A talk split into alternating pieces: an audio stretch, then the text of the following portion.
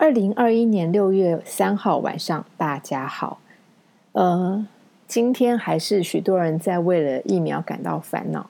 刚刚最新的消息是，日本送来了一批 A Z 的疫苗，所以有人说日本在报恩。OK，我们今天不谈国内政治，因为这件事情呢没完没了。那讲到后来，很多人会觉得沮丧或是愤怒。各有各的角度，然后事情还没有解决，所以我们不就现代的情况来多聊了。我们跳脱二零二一年，我们来看一下好了。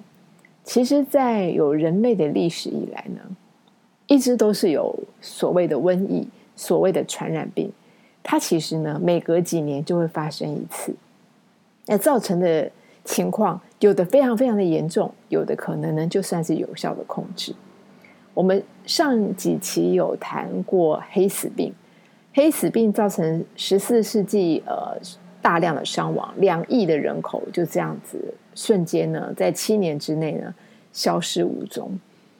那是一个呃很残忍的一个现实，而且这个历史离现在其实也没有很远。不过呢，人类其实哦，就成功的呃对抗过非常棘手的瘟疫。最有名的呢，就是天花。我们小时候呢，都打过所谓的种痘，这个牛痘牛痘疫苗。牛痘呢，就是来预防天花病毒的。天花病毒呢，目前在地球上几乎已经看不见了，真的是被呃这个成功的防疫了起来。这是最成功的一次，因为其实其他的呃，不管是它之前的传染病，或者天花之后的传染病。其实并没有完全的在地球上灭绝，他们可能只是有效的被控制，但是并未消失。而天花是真正的消失的，你知道吗？这个天花的疫苗这件事情，它整整研发了多久？也就是说，天花疫苗之成功，它其实前后花了将近两百年的时间。两百年，我们说的是两百年哦，不是二十年，不是两年，不是两个月。一个成功的疫苗要研发这么久，当然它有天时地利人和，还有一个历史上当时的医学没有这么的先进。嗯，当然我相信两百年之中啊，他们也做了许多的实验，很确定，不断的确定，不断的失败，不断的不完整，而后改进成为完整。所以呢，最后呢，天花得以有效的被控制。呃，当然现在又回来说，你说好的疫苗重不重要？它当然重要嘛。所以呢，不是你听到疫苗两个字就觉得绝对就是有救了。那疫苗的研发的过程、疫苗的配方、疫苗的整个确认性还是非常重要的。不能说因为它就已经号称是疫苗。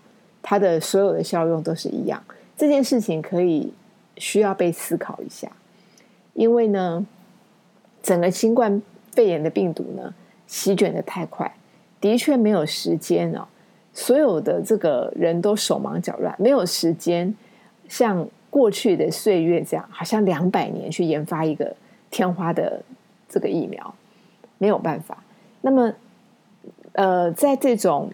必须急救章的情况底下，一定会有一些疏漏，但是呢，能够完善就尽量完善，因为你是打到人体身上，有些副作用能够减少，尽量减少，这个是最高指导原则嘛。好，这是天花的疫苗，那当时呢，在欧洲呢是这样子对抗，可是，在其实啊，在华人的这个历史里面。对抗天花呢，我们也是有非常特殊的表现。其实，在大概嗯一千五，大概西元一千五百年左右呢，这个华人的事件就发明了人痘接种术。他用的方法就是用呃曾经得过这个天花病人身上呢，这个他有。这个痘痘、痘疹啊，沾染到的一些豆浆，就是那个豆子的这个液体，好，沾到一点点的，或者是这些有一点结痂的这些呃沾染的物品呢，一点点的量去感染没有患过天花的人，这个逻辑就是跟疫苗很像嘛。疫苗也是这样子的概念，它让你微微的在唤醒你身体的免疫系统，等到真的遇到了更凶更猛的真正的大病毒来袭的时候，你的身体就不是那样的陌生。它就可以唤起身体的整个免疫系统去做完整的防护，这个是疫苗的这个逻辑。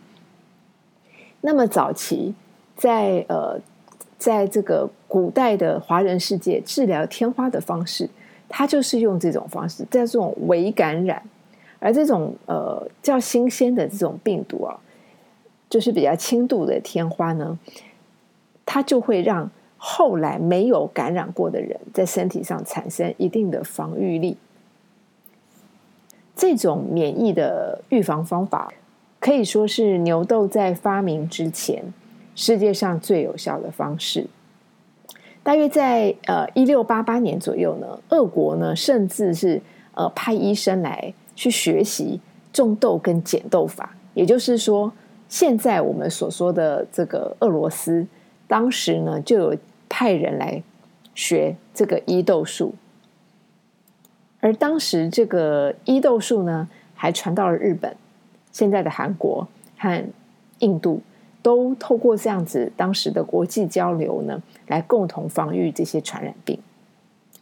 而对很多人来讲，现在有点苦不堪言的居家防护呢，其实呢，一直以来都有的，有传染病的历史的地方。几乎都有所谓的这种隔离防护的措施。其实最早在汉朝的呃，要应该再推，再推到战国时期哦，就有对于一些传染病或对于可疑的病例有隔离调查的制度了。一直到了呃宋朝的时候呢，其实呢他们就有这种衣冠的概念，也就是说很多地方呢。因为这个风土民情的不同，很容易感染到一些你不了解的传染病。所以呢，不管是边塞的将官啊，或者是调派的官员，他们身边呢都会带着衣冠一同前往，因为呃，以防止水土不服，或者是遇到一些传染病。其实传染病啊，夺走呃这个历史上的一些名将或者一些有名的文人。是非常非常多的，其中啊，我们要聊到一下大名鼎鼎的苏东坡。苏东坡的这个文人的才艺跟才华就不用再多说了。但很多人不知道的是，其实这个古代的这些大才子们呢，往往也对于一些医药呢，这是颇有了解。为什么呢？因为中国古代的这些呃学说里面，阴阳五行。基本上是到哪里呢？它的逻辑观跟观念是一相通的，所以中国很多文人雅士呢都喜欢玩中医药。那不只是因为中医的这个理论呢，对他们的学问呢是一样的这个逻辑，而中药里面呢这个采集呢炮制香气缭绕呢，也其实是很有另外一番韵味的。喜欢这样子的这个中医药，呃，在生活里面运用的人呢，包括白居易、柳宗元，还有后来的陆游、曹雪芹，这些人都非常的喜欢自己有空的时候呢，把玩这些中医药学。其中啊，苏东坡呢，就是里面最有名的一个。苏东坡一生热心助人，而他的医学的这个知识呢，也异常的丰富。他的医学的朋友也是非常多，他曾经还写了一个著作，叫做《苏学士方》，他流传在外面，讲的是什么呢？他其实讲了很多医理跟医药的短文，而且他呢，其实他娴熟很多的药方，常常帮人家开方抓药。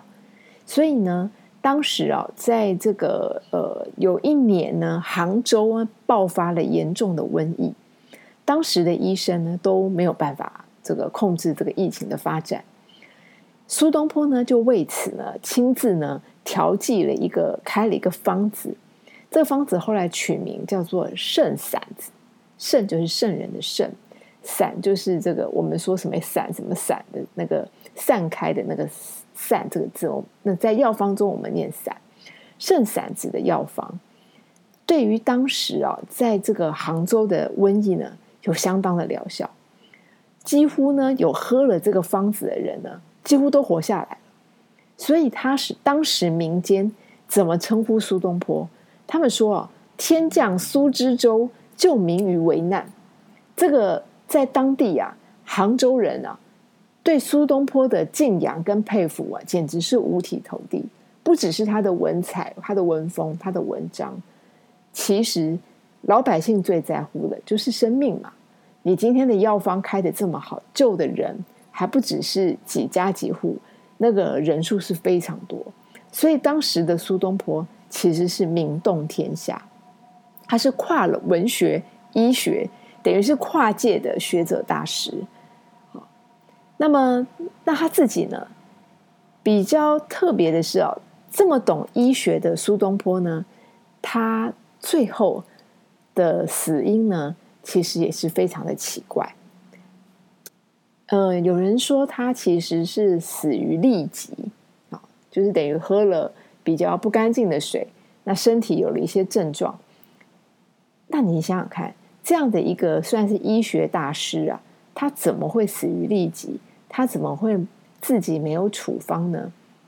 其实啊，后来有一些这个考证就说，因为苏东坡自己太懂医学了，他呢不舒服之后呢，他就帮自己开药方。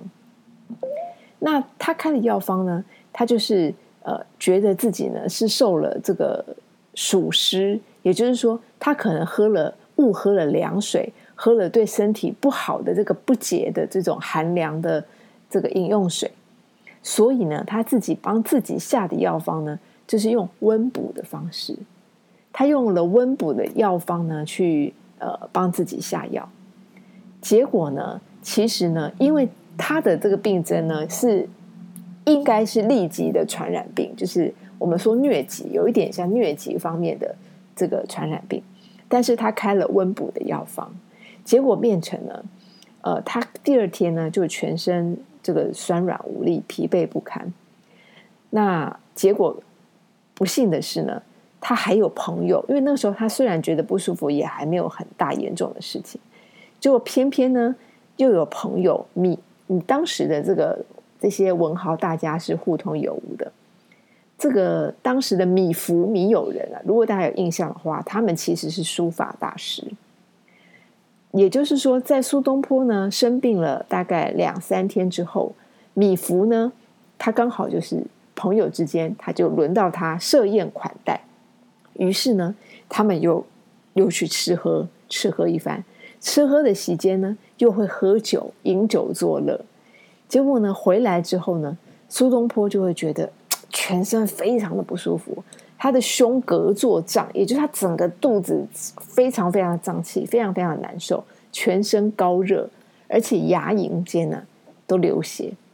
好，这时候呢，他还呢非常的铁齿，他还是不去看医生，他自己又干嘛了？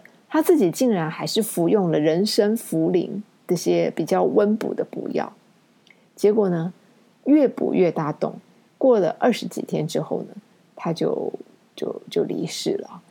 所以呢，后世很多的医学家认为，苏东坡呢可能是因为天热冷饮这个患了痢疾，但是呢，因为他患的痢疾是阿米巴性的痢疾，这种病在古代呢是算是比较厉害的，但是呢，他是以以温补的方式，而不是以呃这个。清热的方式来处理，所以最后呢，他可能也是因为呃误用了这个自己的配方，最后就一命呜呼了。呃，多多少少呢，他还是得了跟传染病相关的病症，然后可惜呢，我们就损失了一代文豪。好，故事讲到这里，竟然讲到苏东坡去了，那么就这样吧。也就是说，传染病啊，瘟疫啊，其实呢，自古以来呢，一直都有。几年几年就会来一个，几年几年就会来一个。那么只是人类呢，慢慢的呢，医术发展的比较好，呃，环境卫生控制的也比较好，所以呢，掌控性比较高，或者是说你都知道他你得了是什么病。以前的人要判断病症还要一点点的时间，那么也不用过度的焦虑。总之呢，它是生活的一个部分，我们看见它，然后就面对它。呃，所以今天是六月三号的晚上，希望大家都平安，然后这些小故事对你们有一点帮助。晚安。